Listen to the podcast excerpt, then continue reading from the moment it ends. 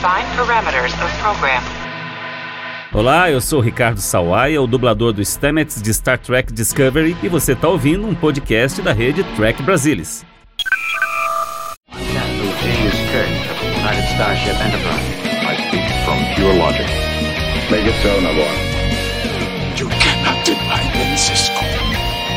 Coffee in that letter. Where no man has gone before.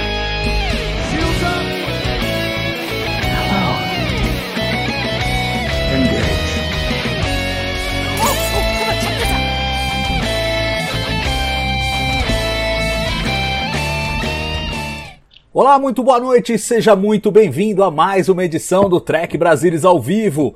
Vamos discutir o quarto episódio da terceira temporada de Star Trek Discovery, Forget Me Not. Não me esqueça, um episódio focado na Dira e um retorno ao mundo dos trios. É, lembra da Jadzia Dax, da Ezri Dax? Pois é, estamos de volta ao mundo trio, ver o que está acontecendo por lá no século 32. Para bater esse papo aqui comigo, estão a bordo, depois de um longo e tenebroso inverno, estão de volta o César Lima. Tudo bom, César? Tudo bom, Salvador? Prazer enorme estar de volta, principalmente no episódio assim cheio de referência pra a gente discutir. E a Ana Rosa Leme. Seja bem-vinda, Aninha. Ah, obrigada, Salvador. Tava com saudade de participar aqui do TB. Ah, que bom. Eu também tava com muita saudade de vocês. O Carlão, que tá virando cadeira cativa aqui, tá de volta mais uma vez. Carlos Henrique Santos, muito, muito bem-vindo, cara. Boa noite, obrigado. É, realmente, assim, já até já, já caiu o aumento na minha conta, eu tô feliz pela hora extra. Pode mandar mais aí. Bom, vamos lá bater um papo sobre esse episódio e, como sempre, impressões gerais pra gente começar. Como é que vocês sentiram e como é que vocês viram esse episódio? Desconfio, pelo menos pra mim, gente, foi mais sentiram do que viram. Pra mim, emocionalmente, esse episódio foi foi pesado. Mas eu quero eu quero ouvir vocês, o que, que vocês acharam, que, que vocês sentiram assistindo ao episódio. Começar pelo César. Fala aí, César. Salvador, é, é um episódio muito sensível, né? Muito emo emotivo, muito emocional e principalmente para quem é fã de longa data, é, traz aí toda a, a bagagem, principalmente a Deep, Deep, Deep Space Nine, né, que uh, o mundo dos trios, uh, a referência do, do, do, do simbionte, né, uh, faz buscar a gente pegar toda a, a história de, de, de, fundo lá, lá da, da outra série trazer para cá, e é claramente aquele episódio com uma história A e uma história B, né, então essa história A, a do mundo dos trios, bem apela muito ao sentimento né, do, do fã de longa data, e a gente percebe na história B, se passa a bordo da Discovery, um esforço para desenvolver aquela tripulação, aquela família de personagens, né, que a gente vai discutir um pouco mais para frente, mas é, tende aí para focar nesse lado do desenvolvimento. Então é um equilíbrio bem interessante, ficou bem equilibrado no episódio. E você, Carlão, como é que foi, cara? Cara, é, é, é até difícil, né, de, de de definir, porque assim, é um episódio, como você falou, é um episódio para você mais sentir do que ver, né? E, e, é muito sentimento, eu acho que. O César falou que a gente tem duas tramas ali, e, e mas eu acho que são duas tramas que se complementam, e, e apesar de eu ser um fã de Space Nine, eu, eu senti menos saudosismo é, é, em relação à questão do trio e muito mais um, um, uma, uma visão nova e uma visão muito bonita de tudo aquilo que a, a gente aprendeu em termos de, de, de personagens, em termos de construção do, dos trios. Então, assim, a, a, a, maneira como, como isso foi apresentado, a questão da união, tudo aquilo que aconteceu ali com a Adir e com a Michael, aquilo foi muito bonito, foi muito simbólico. E, e também, do mesmo lado, o que acontecia na nave do Saru, com as dificuldades que ele tem entendendo que ele precisa fazer alguma coisa, mas ele não sabe bem. E eu acho que o episódio foi muito bem construído é, em todas essas relações, né? As pessoas sabem o que precisa ser feito, mas nem todo mundo tem todas as respostas. E o Saru, definitivamente, embora seja o nosso capitão preferido nesse momento de Discovery, de Discovery é, ele não é maior que a vida, né? E, e, e isso eu acho que é, esse toque de humanidade que a gente encontrou nesse episódio em todos os personagens, as dificuldades que, que eles estão tendo para lidar com a transição, de todas as questões que precisam ser tratadas, foi colocado de uma maneira, acho que muito, muito, muito bonita e você sai do episódio assim, acho que muito emocionado, pelo menos eu saí. É um episódio que a gente eu só consegui ver duas vezes e pretendo ver mais. E, e acho que, cara, tem bastante tempo que eu não vejo algo assim que, que me emociona. Tem várias coisas assim ao, ao longo da jornada, o próprio Lower Decks tem alguns momentos, mas o episódio inteiro construído dessa forma tem bastante tempo que eu não vejo. E você, Ana? Bom, eu gostei. Eu, eu geralmente eu gosto de episódios, né, de tramas que se voltam mais para o interior dos personagens. E assim, essas duas tramas, né, que nem vocês estavam falando, foi um episódio de duas tramas. E tanto a, a trama principal quanto a paralela é, se volta para essa jornada interior, né? Então eu achei que foi muito bom isso, principalmente porque Discovery, na minha visão, estava carecendo de desenvolver personagem. Então eu acho que isso foi bom para desenvolver tanto ali os personagens né, da ponte, é, por exemplo, o, o Uber e a Michael é, é, conversando, interagindo. Eu achei sensacional. E também começar com o Kuber, né? O, como se fosse um diário médico né, do, do Kuber, achei bom. E a Dira, né? Ela mal chegou e também agora já está tendo um, um enredo desenvolvido, né? Um background desenvolvido. Então acho que eles aprenderam um pouco com os erros das duas outras temporadas e já estão correndo atrás disso. Ah, pois é, olha, eu, eu vou falar para vocês, a minha, a minha primeira impressão foi, foi avassaladora. Assim, eu, eu e, e, e, desculpa se parece exagerado, se parece piegas, mas eu chorei, eu chorei nesse episódio de soluçar. Eu chorei de soluçar. Porque a primeira vez que eu assisti é aquela coisa que você vai descobrindo junto com a personagem qual é o trauma que tá bloqueando a memória dela. E quando você saca, você saca um pouco antes de ver. E você começa a temer o, o que é junto com a personagem. E chega lá, eu tava arrasado. E a hora que ele. É, que ela reencontra ele, né? E eu uso ela agora, não sei, depois a gente vai ter que se acostumar a usar elo, não sei muito bem como é que vai ser, vamos ver o que, que a dublagem vai fazer, como é que vai ficar. Mas por enquanto a Dira é, é referida como ela, depois vai, vai expor esse, esse lado não binário e vai virar elo, vamos ver como é que vai ser na tradução, mas enfim, por enquanto ela, quando ela encontra ele, eu a, ali, mesmo depois de saber, toda vez que eu vejo a cena, é, me, me, me, dá uma emoção a mais. Me lembra um pouco a, aquela emoção que dá quando o Picard vê a, a, a mulher morta e o, e o amigo lá no, no, no final da vida dele lá no The Inner Light. Dá aquela sensação tipo, ah, no fim você reencontra e tal. Ali foi, foi muito forte mesmo. E eu achei emocionalmente esse episódio absolutamente perfeito. Além de tudo, depois na revisita, revendo, já sem a surpresa do episódio, aí já não chorei desesperadamente.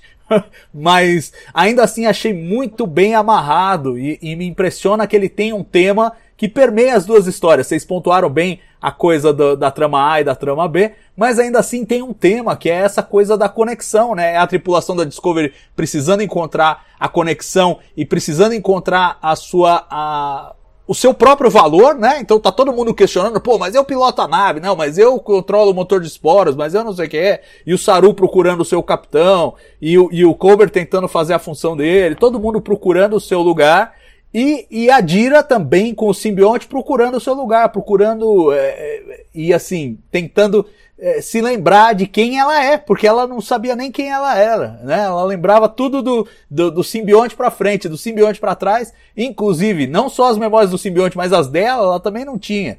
Então, para mim é um episódio muito forte emocionalmente e traz de volta os trios a, a Star Trek de uma forma é, pesada e consistente. A minha sensação, pessoal, foi que, assim, nunca eu vi, e olha, eu, eu sou fãzaço de Deep Space Nine, mas eu nunca vi os trios é, serem feitos tão bem a, assim. Porque aí é questão pessoal. Eu, pessoalmente, a maioria dos episódios trios eu achava meio mamão com açúcar. Gostei muito do Rejoined. For o Rejoined, é, era tudo meio mamão com açúcar. E aqui eu acho que eles souberam trazer. É, é praticamente a mesma formulação dos trios da, de Deep Space Nine, mas eles souberam trazer visualmente a coisa de, de como é essa relação de ter outra pessoa dentro de você e ao mesmo tempo ser você e ao mesmo tempo não e tem múltiplas pessoas. Eu acho que eles conseguiram visualizar isso. Eu me lembro de Deep Space Nine, por exemplo, aquele episódio é, Facets, que cada um dos hospedeiros lá da, da do Dax ah, é, encarna num dos, dos atores lá da série, né? Num dos, dos tripulantes da Deep Space Nine. E aquilo é Putz, aquilo é osso duro. Aqui eles souberam fazer direitinho essa coisa da multiplicidade, sem usar o elenco principal para economizar dinheiro. Eu achei que realmente foi uma, uma viagem muito legal ao mundo trio e uma aprofundada é, na forma como a gente percebe essa coisa tão fascinante que é você ter duas pessoas ou muitas pessoas dentro de uma pessoa só. Carlão, o que, que você achou disso? Dos trios em particular, o retrato dos trios aí nessa.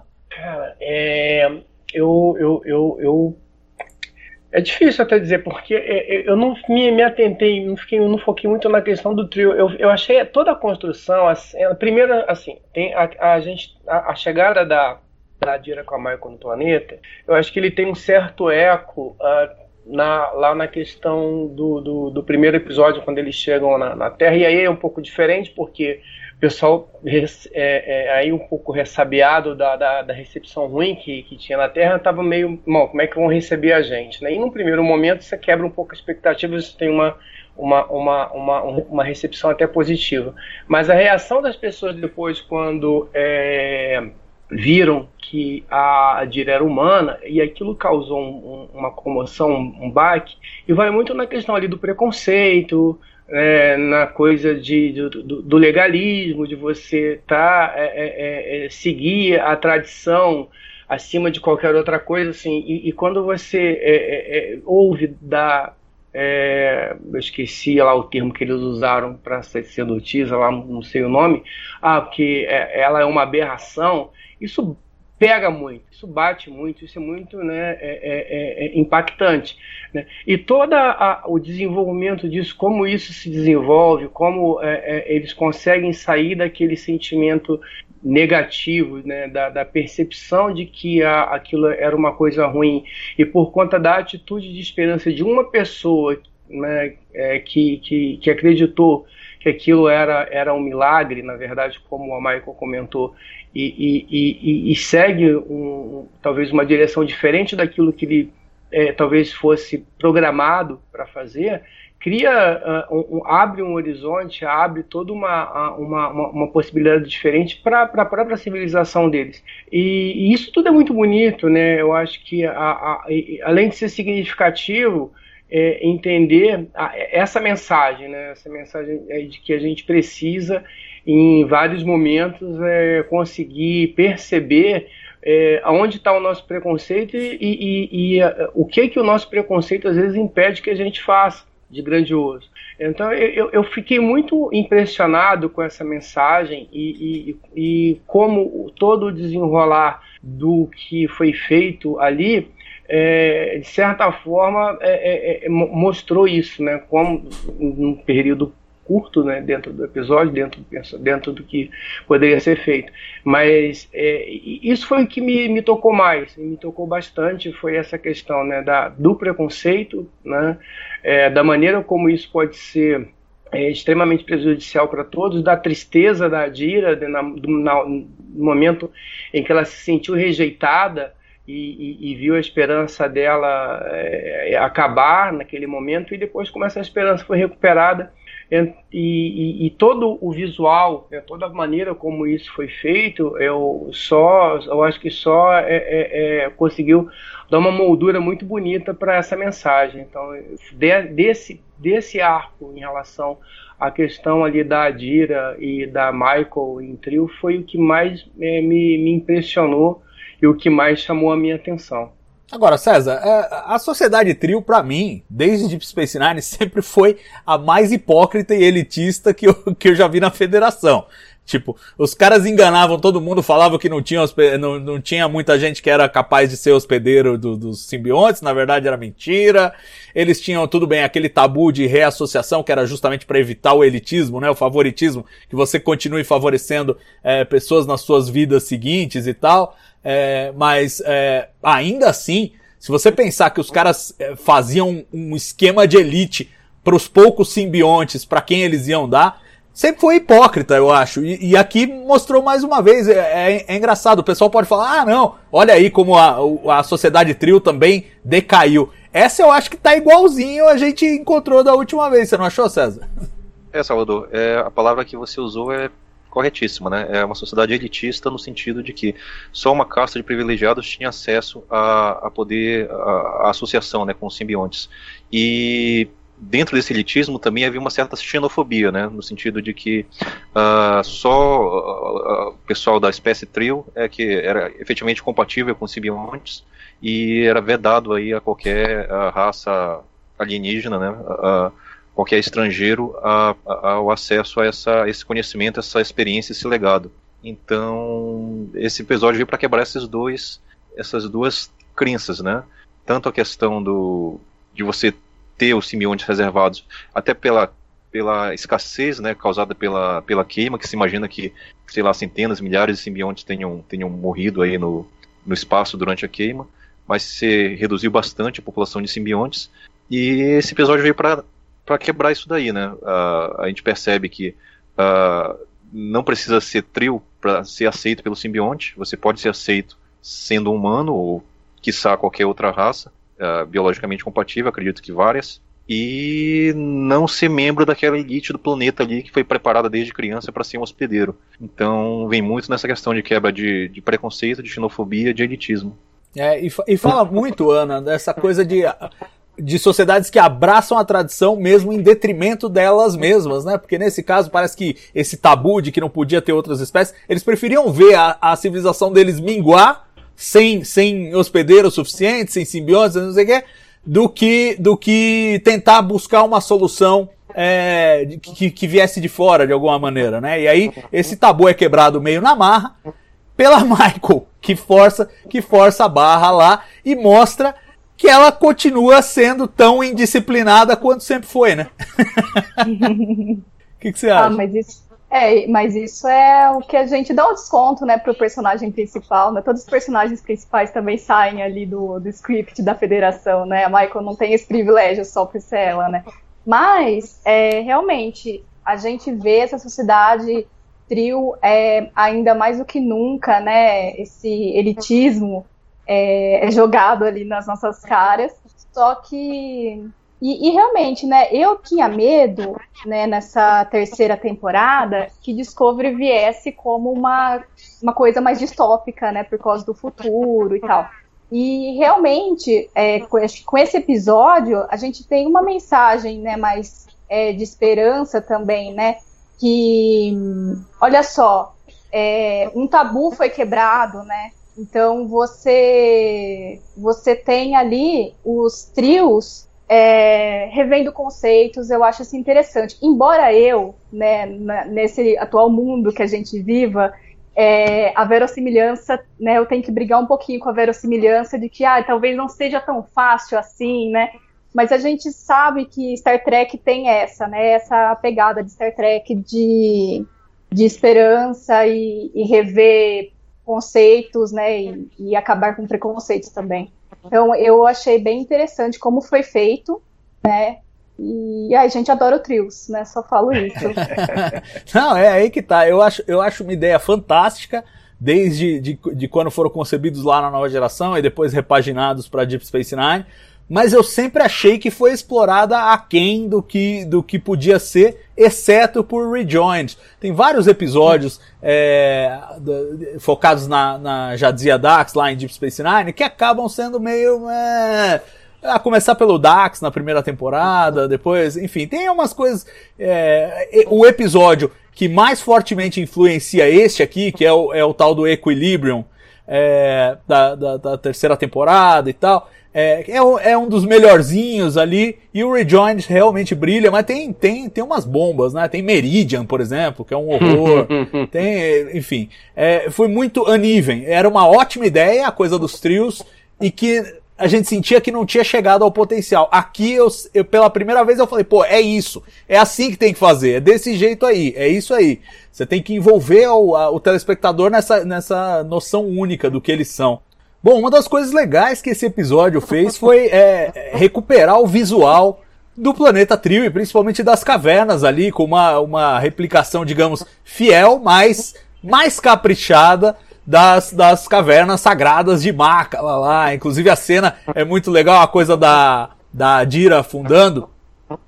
Que eles fizeram, tipo, o cara ficava embaixo d'água, é, um, um, um, dos responsáveis lá da produção, ela tinha uma alça na, na, na roupa dela, e o cara debaixo d'água aprendendo a respiração. Quando falavam no rádio pra ele, pra ele puxar, ele puf, puxava a atriz na cena lá. Uma coisa meio low-tech pra fazer o negócio, mas deu certo, funcionou bem.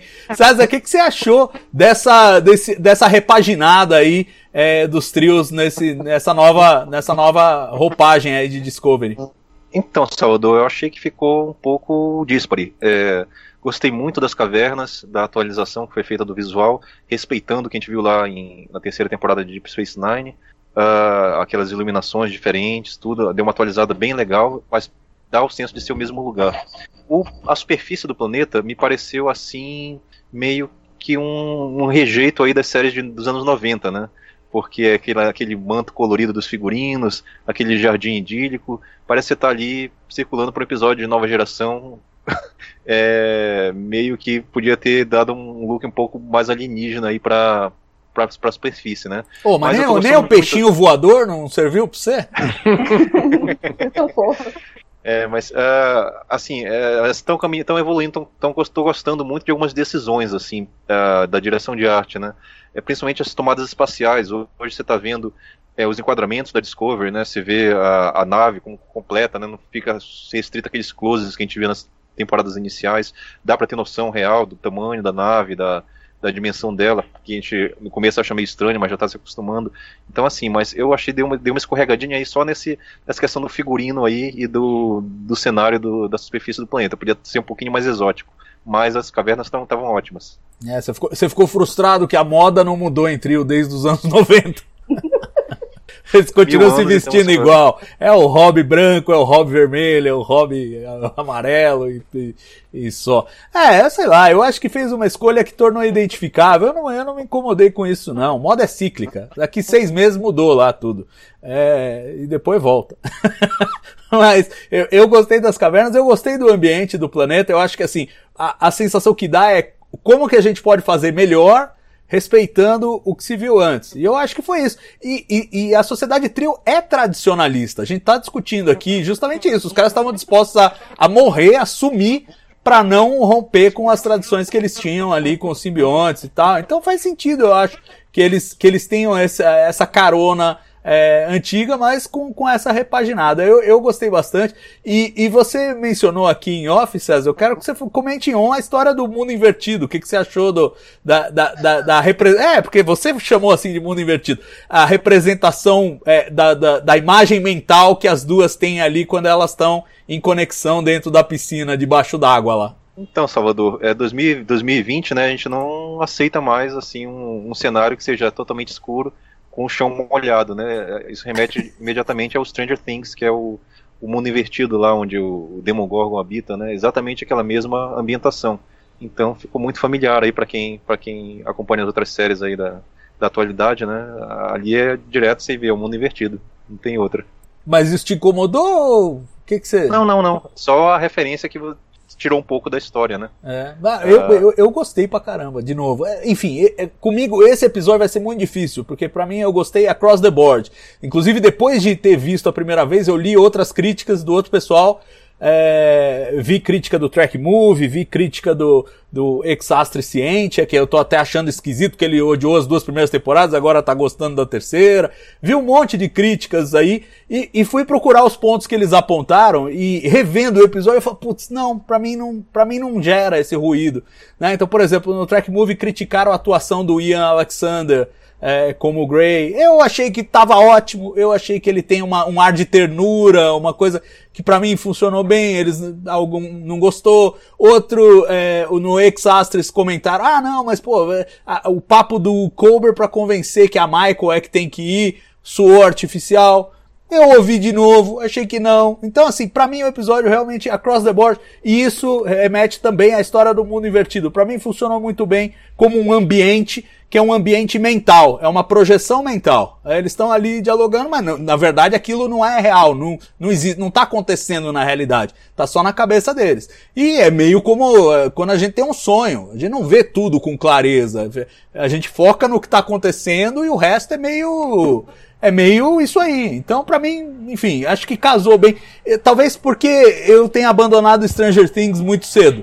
Chegou a segunda temporada, eu assisti, depois eu falei, putz, isso aqui é mais do mesmo, já encheu o saco, então já, já tá pra trás na minha cabeça, nem pensei nisso. Mas talvez para quem tem, esteja mais apegado a essa, a essa série, cria, pô, os caras estão fazendo igual e tal, talvez, não sei, para mim não, não colou. E você, é, Carlos, o que, que você achou disso? Do, da representação. De, é, design de produção de uma forma geral, inclusive ah, essa. gostei demais. Eu achei, assim, acho que do começo ao fim, concordo com, com o César, tem umas tomadas bem legais ali da, da, da, Discovery, que eu acho que tem muito a ver com o clima do personagem, assim, do, do, do episódio, né?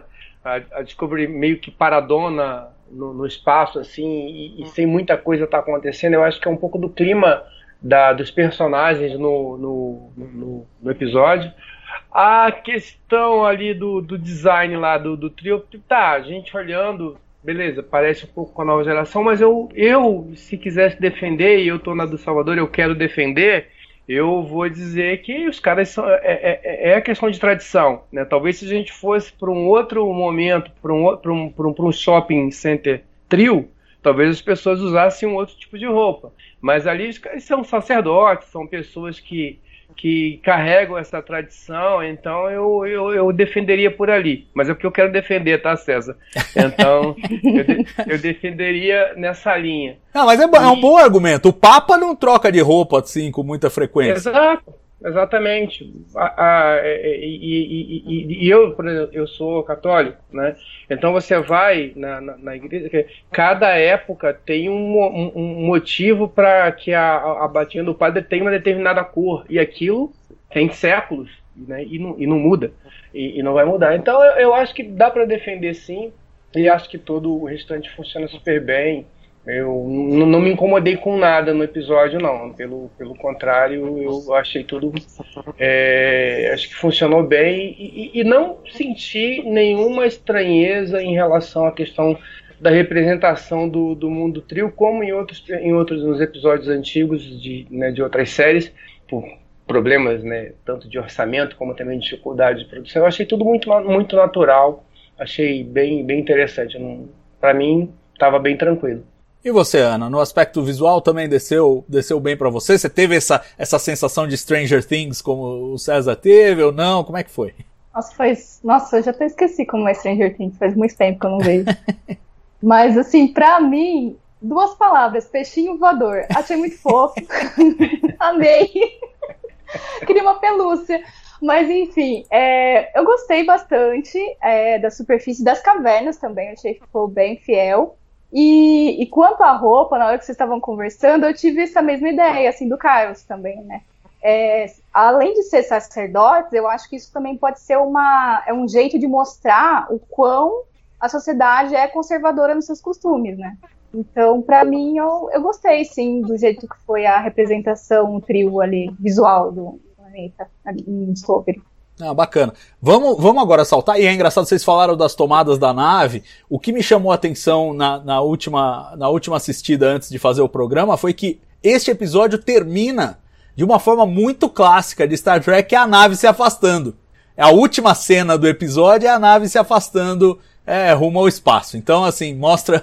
Eles realmente estão adotando uma estética que aproxima mais e dialoga mais com o que a gente tinha visto é, na primeira e na segunda eras televisivas de Star Trek e, e, e, fugindo um pouco daquela coisa mais esquisita que eles adotaram na, na, na primeira temporada, sobretudo de Discovery. Na segunda eles já estavam fazendo esse movimento, essa inflexão, e agora parece que ela, que ela chegou do ponto de vista de mostrar as naves, a estética aí do, do das tomadas espaciais. Agora vamos, já que estamos falando de nave, vamos soltar para dentro da Discovery e falar da, da segunda trama, é, eu vou começar pela, pela coisa mais curiosa, que é assim, parece que a Zora tá nascendo ali na Discovery, né? E já é a segunda coisa de, de Calypso que vai parar na Discovery. A gente já tinha ouvido uma referência a Vidrash na, na, no episódio 2. E agora no episódio 4 a gente vê o, o nascimento da Zora. O que, que vocês acharam dessa introdução? E como é que isso aí vai casar com Calypso? Porque tá, tá difícil. O que, que vocês acham? Vou começar pela Ana dessa vez, vou fazer a volta inversa. Então, é, acho que vocês sabem que Calypso pra mim é o meu short track preferido, né? Então, na hora que eu vi a, a Zora nascendo, eu falei, ah, meu Deus, né? Tive um, um treco ali. Mas é, eu gostei, assim, do jeito que foi introduzido. É, essa explicação do, do Saru, eu achei que foi verossímil, né? Que também a gente sabe que os dados da, da esfera, elas, ela tem como se fosse, eles têm como se fosse uma vida própria, né? Então, não é a primeira vez que eles fazem isso. Então, eu gostei muito. Eu espero que, assim, a gente veja mais, né, da, da Zora e de Calypso também. E. Ai, gente, só corações pra isso. e você, Carlão? Eu, eu, eu, não senti nenhuma. Eu achei interessante, né? Na verdade, não senti nenhuma desconexão, não. Eu acho que vai nessa linha. A gente já, já tinha visto lá que, que a, a, a, a a gente vai ter uma IA na nave, é, e, e, então não não senti, não, não, percebi nenhuma diferença e não, não, não, não foi nada que me, me, me causasse estranheza não, Salvador. Eu achei que, assim, a gente já tem os dados da esfera, como a, a, a Ana comentou, a gente já teve eventos lá atrás, inclusive quando a, a Enterprise tentou detonar a Discovery, a, a própria nave se defendeu. Então ali ela já estava tendo algum controle sobre o que acontecia internamente, ela só não se manifestava, mas ela já existia enquanto consciência ela já tinha ali alguma capacidade de interação com, com a própria nave. Agora ela está se tornando, acho que, um, vamos dizer, um ser senciente. Como isso vai é, se comportar dentro do, do, do, do, do da série. Assim, eu acredito que em algum momento a gente vai chegar naquela situação que a gente chegou em Calypso. Agora, como isso vai acontecer, e assim, isso que me causou uma curiosidade, né? Assim, eu tinha uma impressão, é, e, e, logo lá no primeiro episódio, que talvez eu, eu. Pode ser, eu acho que muito provavelmente já tivesse errado ali, de que a nave não ia ficar no futuro, mas eu esqueci de Calypso, né? Calypso a nave está lá, só não está a tripulação, né? Então, o que vai acontecer com a tripulação é, nesse período, é, ao final de, de, Discovery ou ao longo de Discovery, é que me causou curiosidade. Então, mas o lance é que a, a, a Zora no Calypso fala que está há mil anos abandonada. Então isso colocaria no século 42 a, a Calypso? Eu não sei, é, é complicado. E aí vai ter Vidrage no século 32 ao 42, é, não sei. Não sei o que, que você achou, não, Sérgio? Eu acho que não. Eu acho que esses mil anos aí vão varrer para debaixo do tapete. e você, César, o que, que você acha?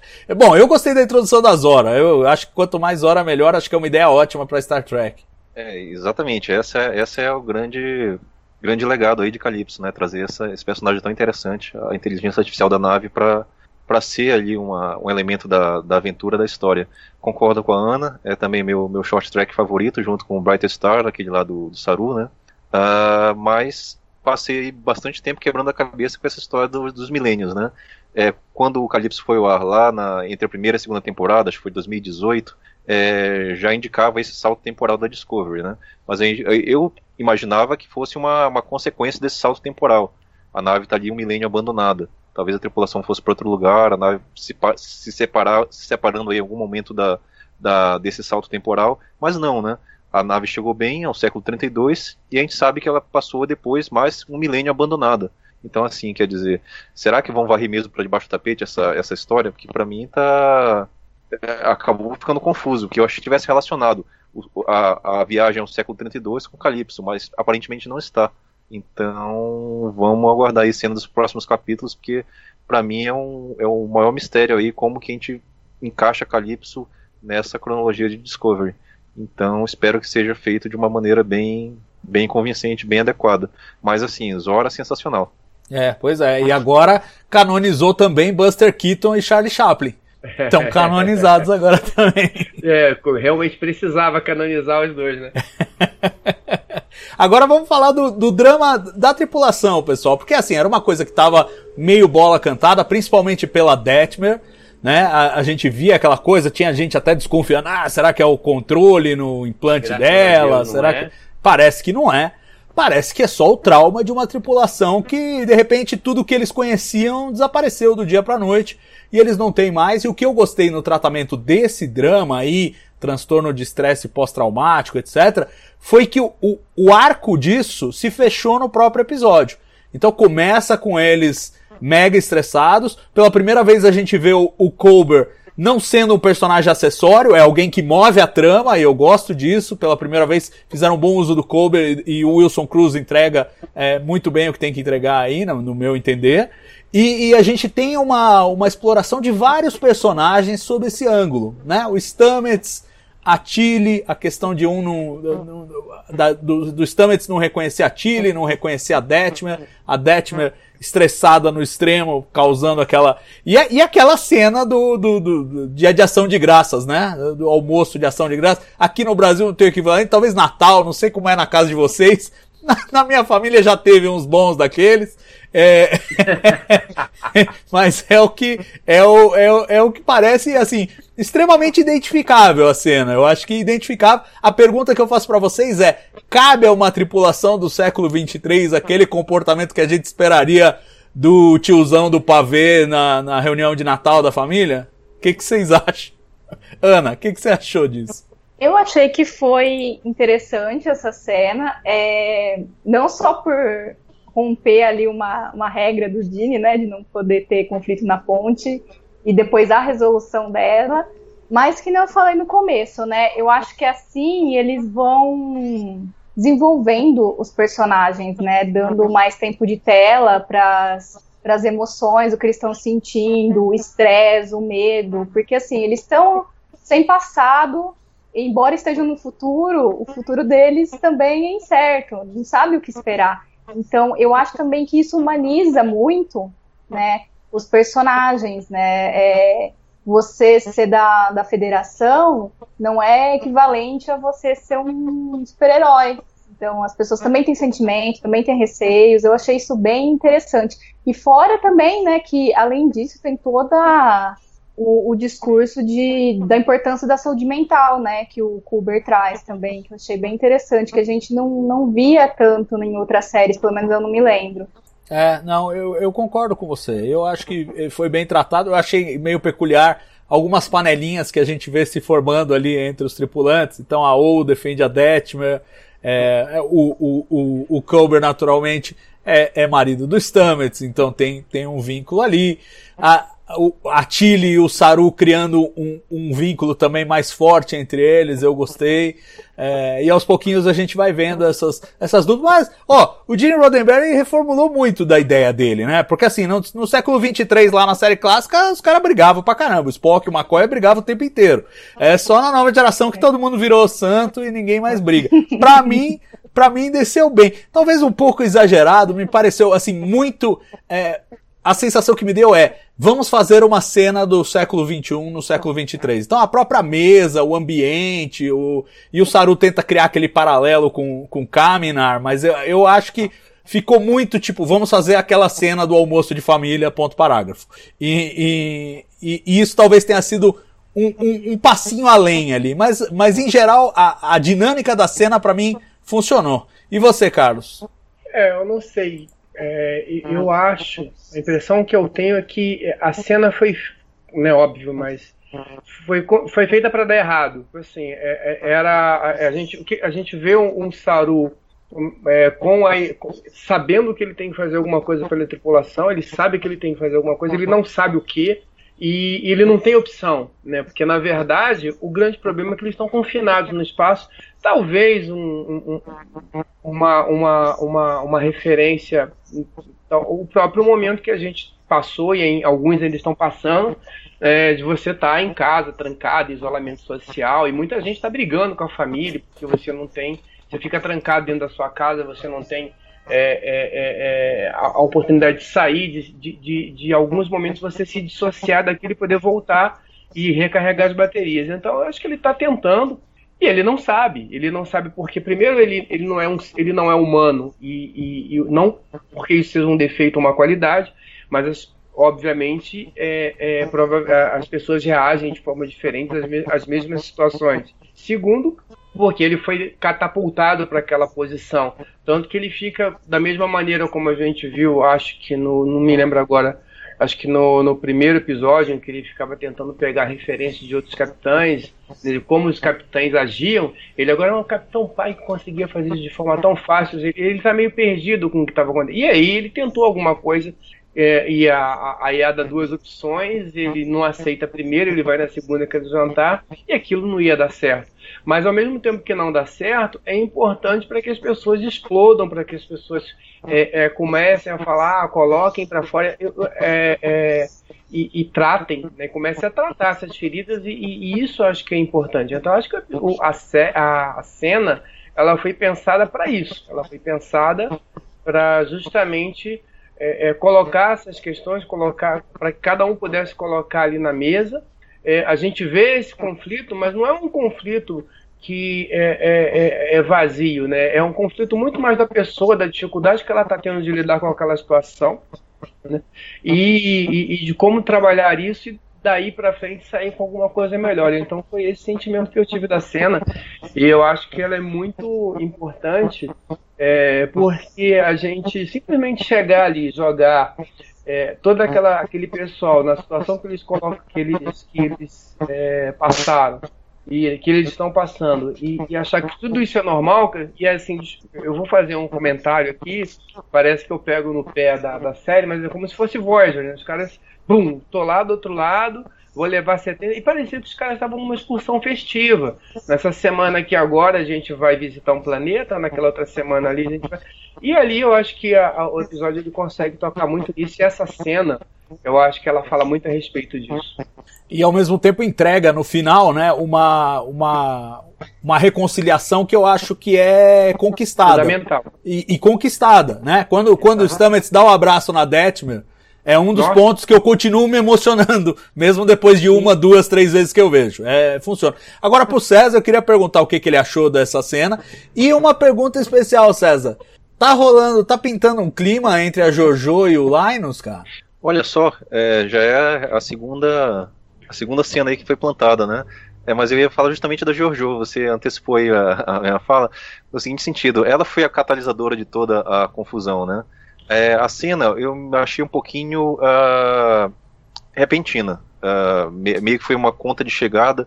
Precisamos criar um conflito na tripulação. Como vamos fazer isso? Ah, vamos fazer o um, um jantar então. E foi assim, é, pessoalmente, eu, eu, acho que a maioria das pessoas estaria interessada ali na, na diversão e na comida, não em, em, em, em discutir, né? Mas uh, lembra que foi a, a Jojo que começou com a a tradição da rima, né? A, a métrica silábica lá que você tem que é, falar de uma outra pessoa, é, é haiku, né? O, o nome disso. Uh, e uh, começou tudo com ela, mas já, já vi essa, essa, essa pista, pista aí da, da, da, relação dela com Linus, né? É, é mais para ver como é que eu acho por enquanto, né? Vamos ver como isso se desenvolve. mas, uh, Salvador, só concluindo, é, fico aliviado aí em relação a Deathmer de não ser uma trama uh, Aryan 2.0, né? Porque desde o segundo episódio, no segundo e terceiro, a gente não sabe o que estava acontecendo e fica estabelecido então que é só o estresse da, da situação, da, da viagem, do, de tudo que ela deixou para trás. Então não tem nada a ver aí com o implante cibernético, nada disso. É, é uma reação perfeitamente humana, mas uh, que bom que tá seguiu por esse caminho.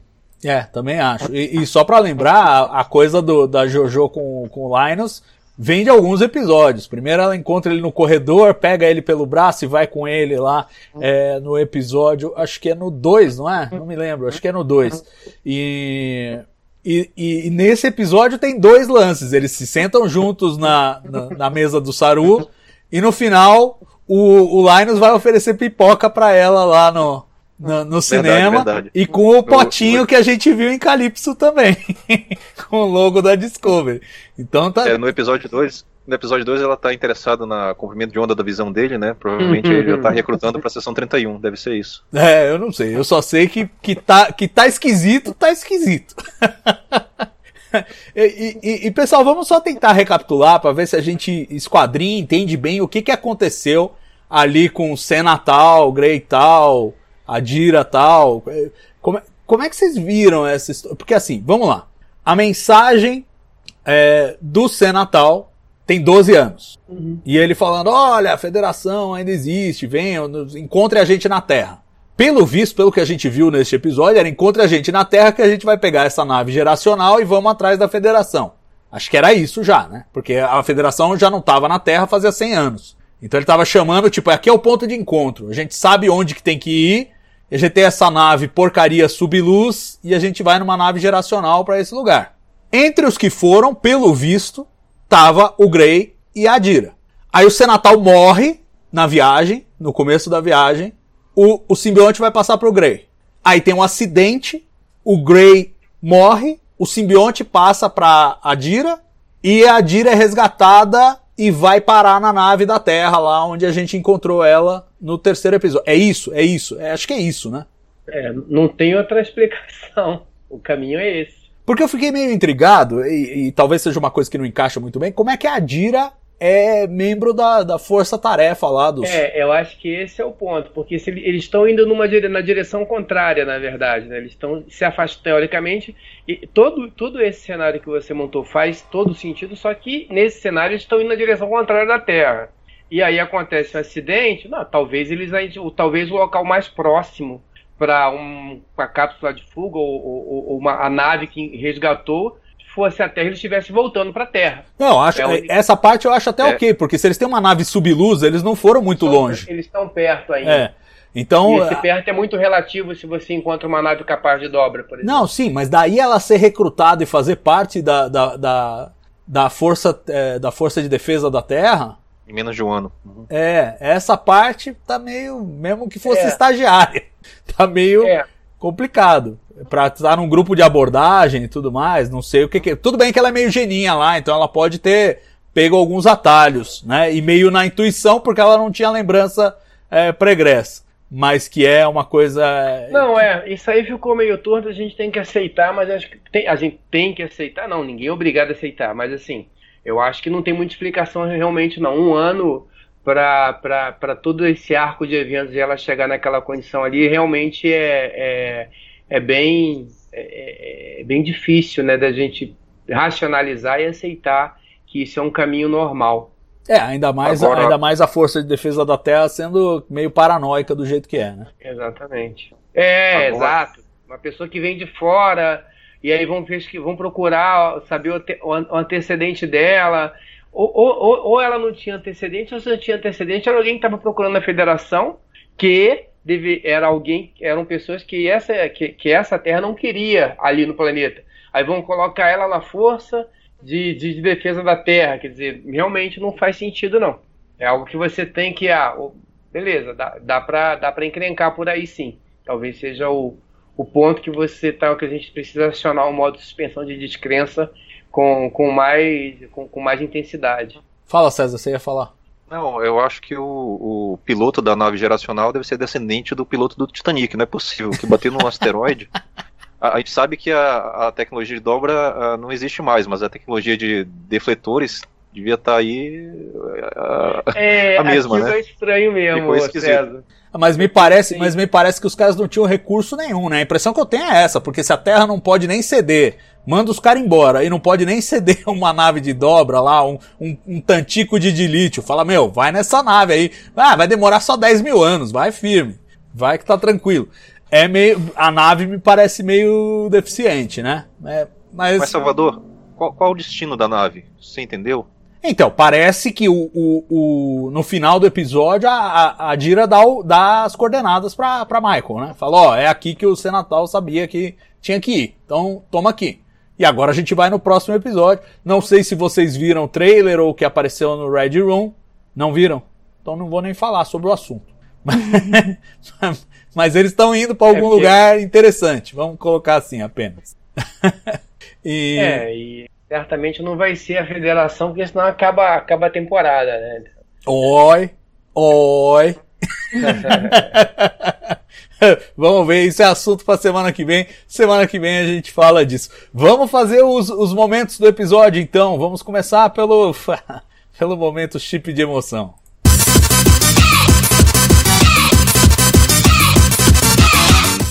Por incrível que pareça, eu acho difícil, porque tem mais de um. Eu quero saber o que que tocou vocês mais, assim, na, na primeira assistida, o que que calou mais fundo.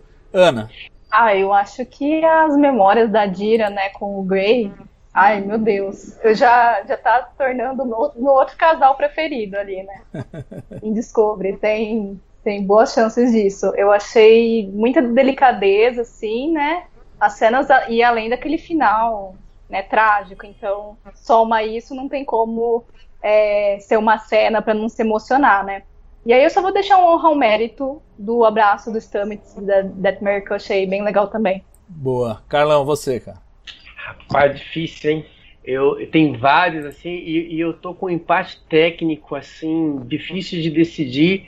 É, é, é, é naquela cena em que o, o chegam os hospedeiros da, da do simbionte, né? E eles vêm caminhando e aparecem e, e, e aquilo para mim é muito simbólico.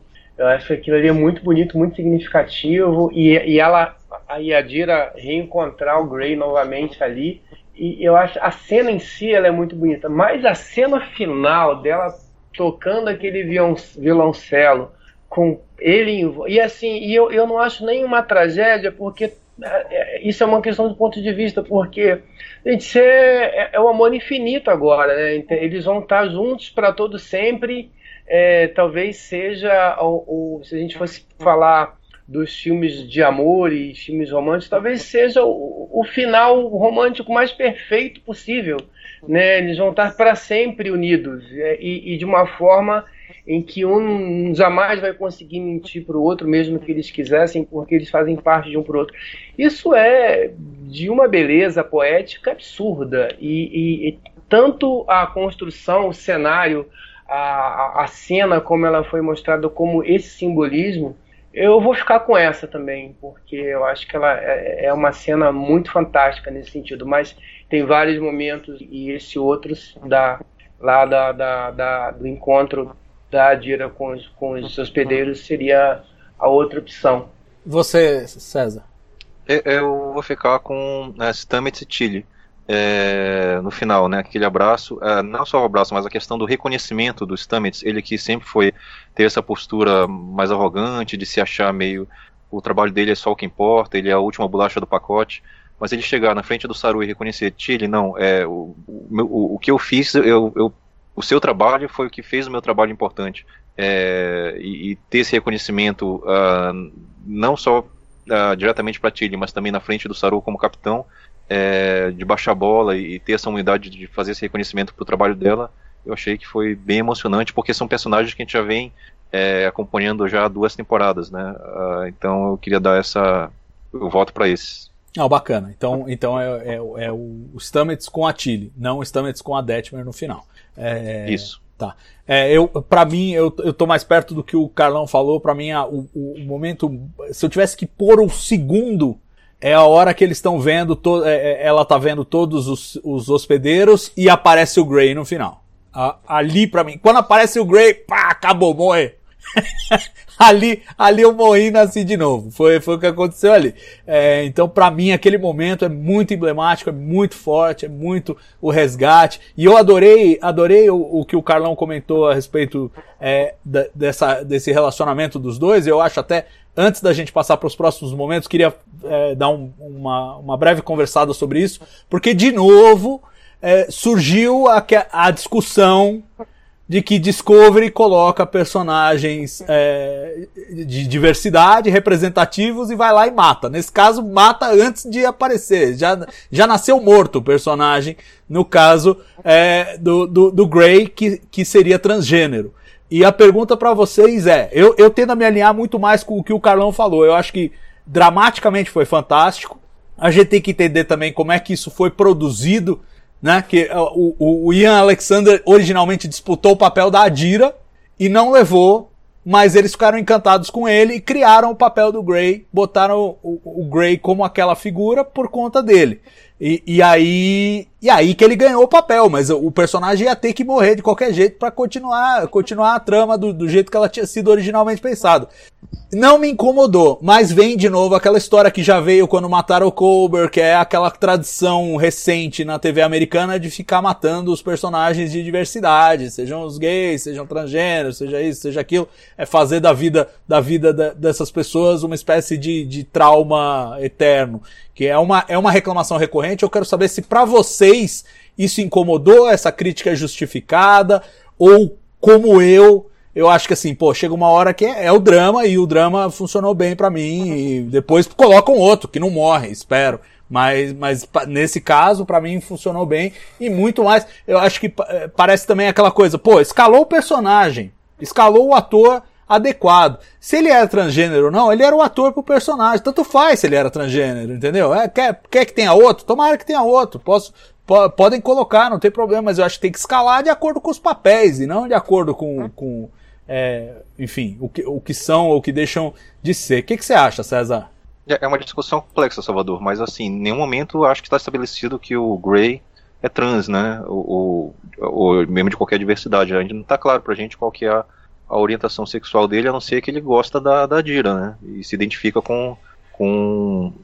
tem atração por ela. Então, assim, é, a origem, a, a condição do ator, eu acho que não está diretamente nesse caso, pelo menos por enquanto, relacionada com o personagem.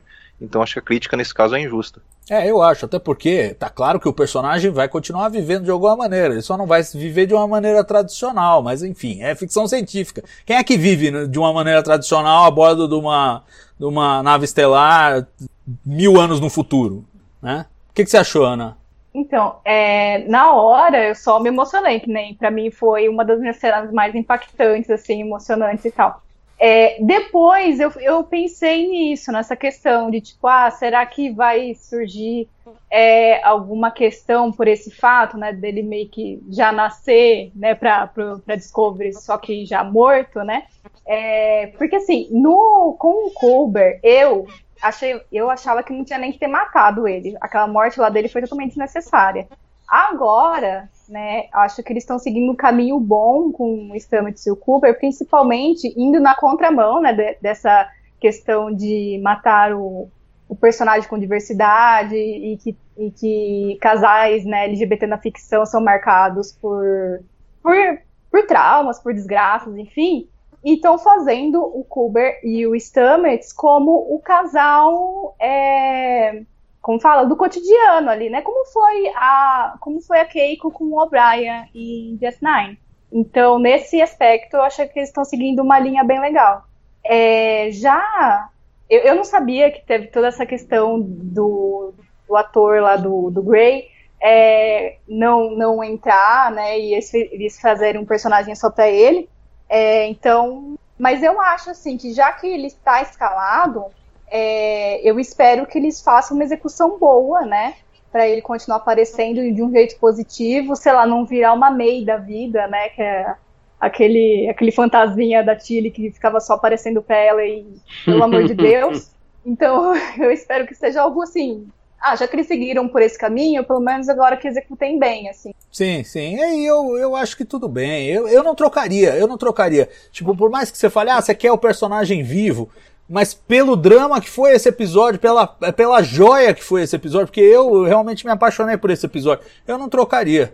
Carlão, você tá em paz com isso, né? Pelo, por tudo que você falou Nossa, aí da relação. Eu não só tô em paz, como eu, assim, se. Não só tá em paz, tenho... como tá escrevendo aí no celular, né? Não tenho como fazer. Não, tá, não tem como fazer melhor isso, pra mim. É, aí, tudo bem, as pessoas que querem criticar, eu aceito tenha toda essa questão temática LGBT e tal, tudo bem, beleza. Mas olhando para a cenografia, para como isso foi feito, para o final, e de novo, gente, é a forma de amor mais pura e mais bela que pode existir. Não pode existir, não. Se é isso, se, assim, se até nessa situação, assim, é, duas pessoas que se amam, que vão viver eternamente, uma literalmente é, é conectadas com a outra. Então, assim, não pode ser mais belo, não pode ser mais poético, não pode ser mais, não pode ser melhor. Então eu Agora, as pessoas podem ou não concordar, tudo bem, mas eu acho que a, a cena em si, a construção, o resultado, o efeito, eu tô totalmente em paz, sabe? E, e essa cena é linda demais, assim, o, e o final, aquilo, a maneira como eles gravaram, com a, a, a, ângulo de câmera, iluminação, tudo é perfeito ali, tudo, tudo é perfeito. É, eu concordo. Vamos, vamos ver como é que eles vão lidar com, com a relação aí com os dois personagens é, pro futuro. Mas por esse episódio, pô, eu acho, acho brilhante. Vamos uh, quebrar o gelo com o momento cérebro de Spock.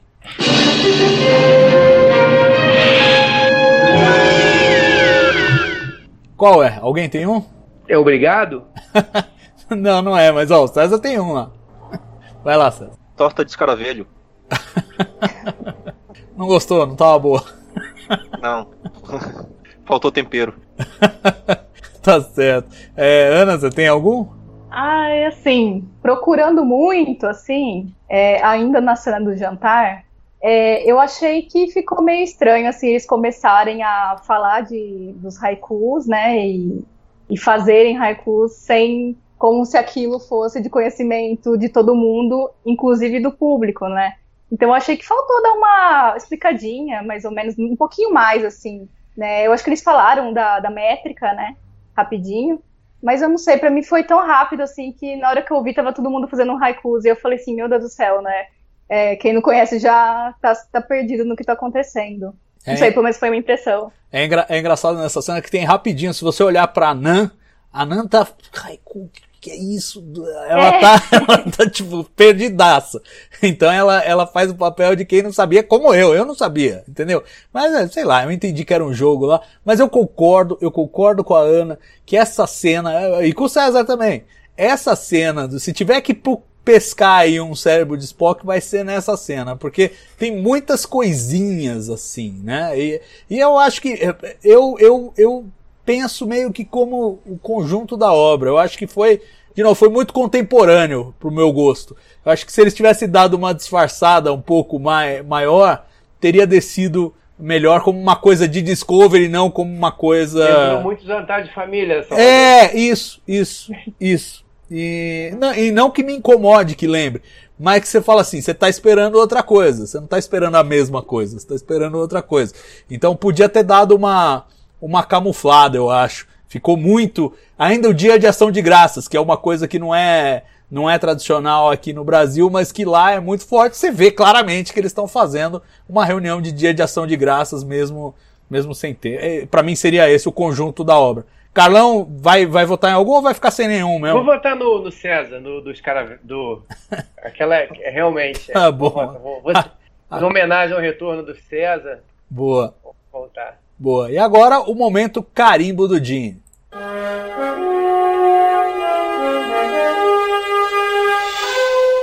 Alguém?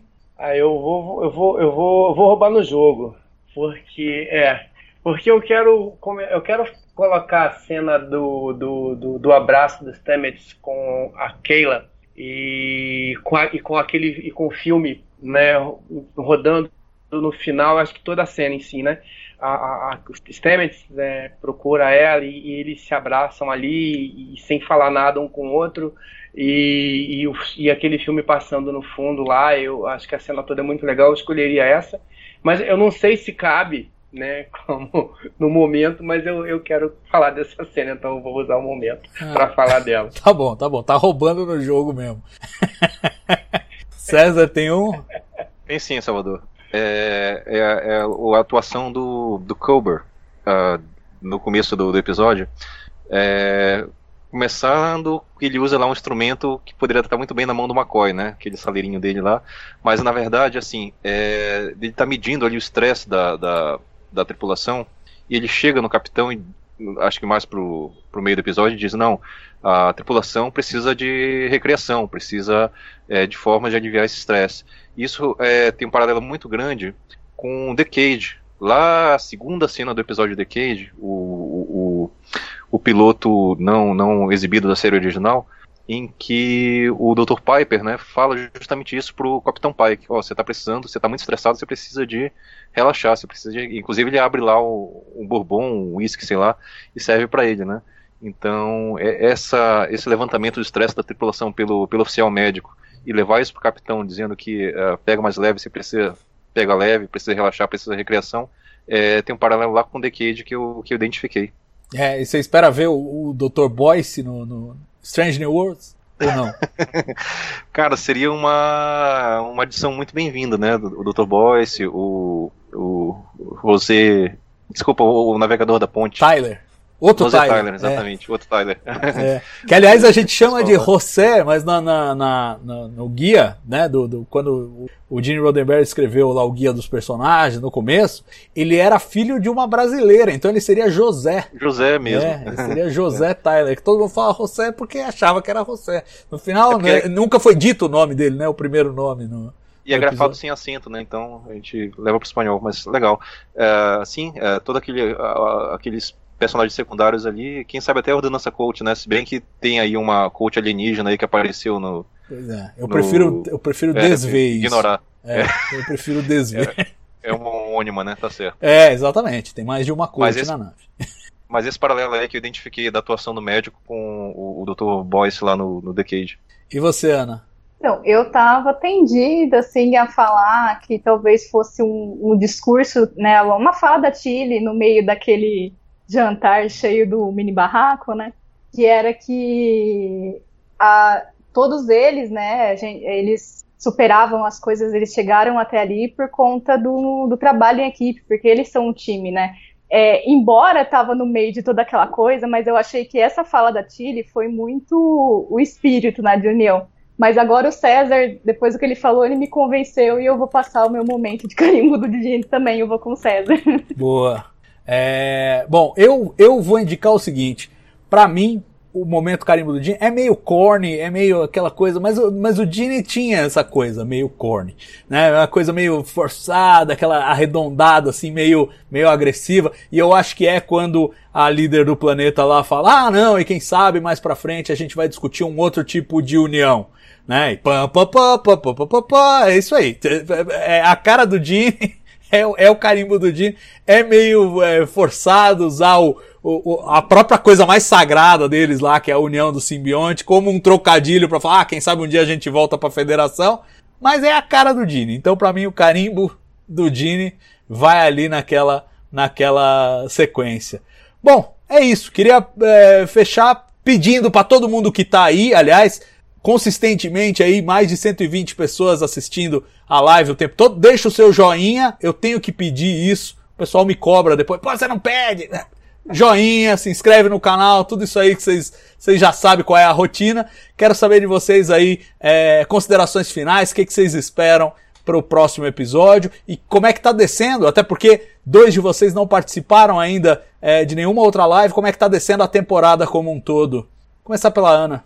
Então, é, para mim, como um todo, até agora, ela tá, indo muito bem, assim, né? Que nem eu falei no começo aqui da live, o meu maior medo era que nesse terceiro, nessa terceira temporada é, eles tivessem ali um tom mais de distopia, né, e transformasse Star Trek nisso, assim, é, não totalmente, mas assim, a, agora com esse episódio, com o passado, é, eu tô vendo que eles realmente, o meu temor não vai se concretizar, né, é, eu gostei bastante por motivos de trios, né? Adoro. E, e também agora eu espero que assim a, a Dirka né, tenha mais ainda é, tempo de tela e seja bem aproveitada, que eu gostei bastante da personagem.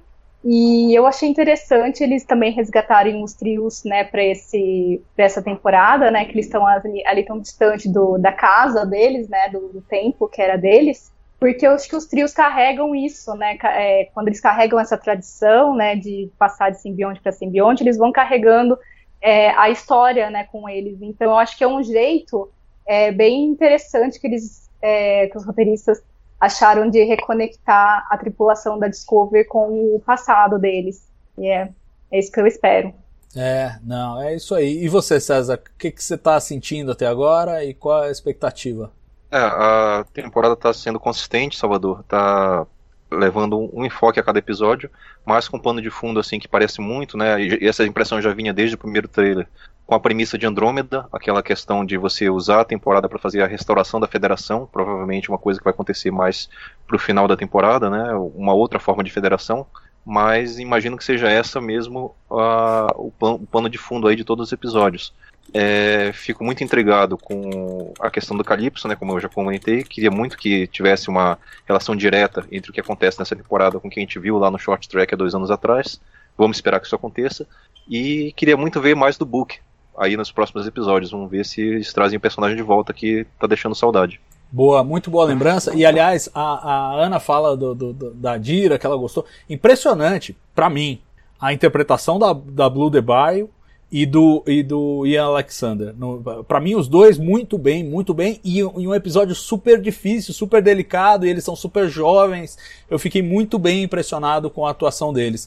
Carlão, e você, cara? Expectativas? Você já tem acompanhado a temporada aqui mais, mais vezes no TB ao vivo, mas fala um pouquinho aí da sua impressão geral e de expectativas.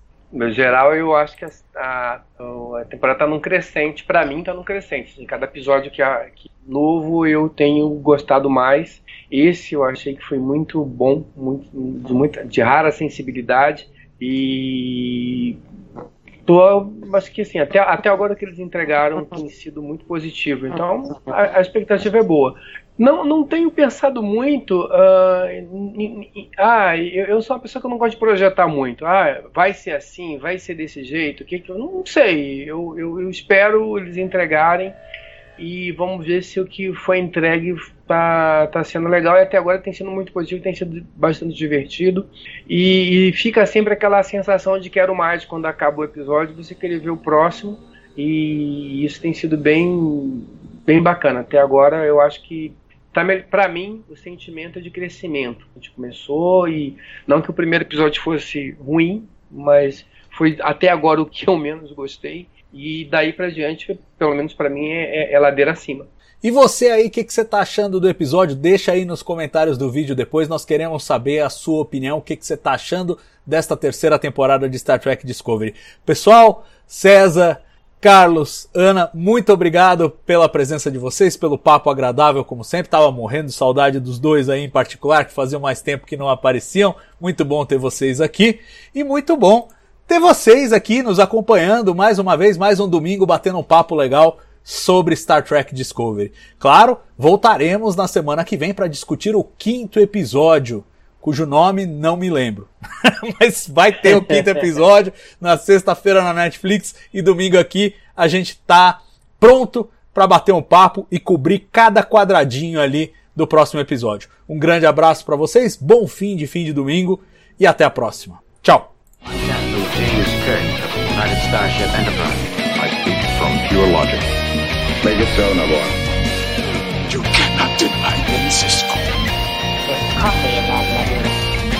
no man has gone before.